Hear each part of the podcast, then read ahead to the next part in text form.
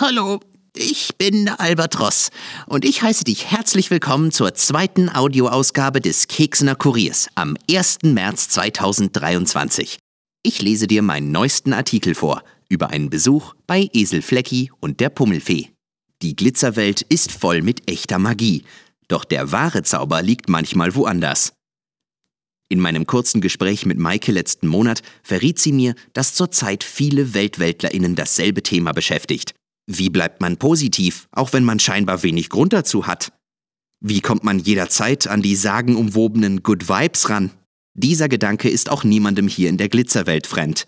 Ich bin von Haus aus eher ein positiver Typ, aber auch ich kann nicht ständig einfach nur positiv denken. Nicht einmal Pummel kann das, wenn zum Beispiel mal die Kekse aus sind. Also was tun wir, um Positivität zu finden? Wie ein guter Reporter denke ich nicht selbst auf einer Frage herum, sondern finde Expertinnen zum Thema. Oft kommen dabei nämlich ganz unerwartete Lösungen heraus. Der Esel Flecki beschreibt sich selbst als niemals schlecht gelaunt. Dem musste ich also auf die Spur gehen. Ich finde ihn vor der Gugelhupfburg schlummernd in einer Hängematte.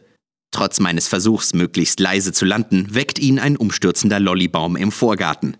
Aber damit haben wir auch direkt einen Beweis. Selbst so unsanft geweckt zu werden, vermiest ihm nicht die gute Stimmung. Er begrüßt mich mit einem entspannten Hufbump.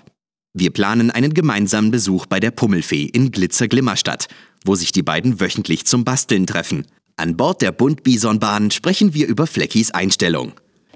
Er erklärt, schlechte Laune ist nur genau das, eine Laune.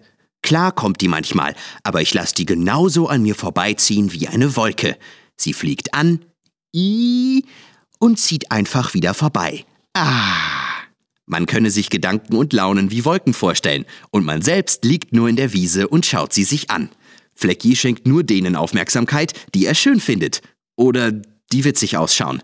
Letztens habe er eine gesehen, die ihn wegen einer riesigen Nase an Pummelomi erinnerte. Das solle ich ihr aber bitte nicht sagen.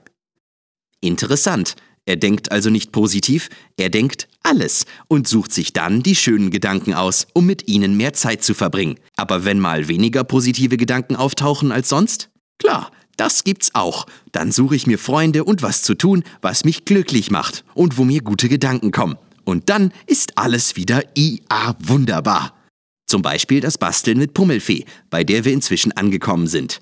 Sie hat vor einiger Zeit ein langfristiges Projekt gestartet, bei dem Flecki ihr neuerdings hilft die Pop-up Stories.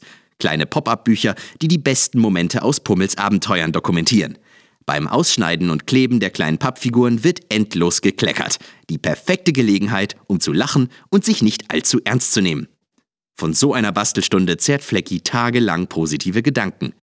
Sogar genug, dass er sie mit anderen teilen kann. Und siehe da, die Begeisterung färbt alleine vom Zusehen schon auf mich ab. Das kreative Chaos ist ansteckend.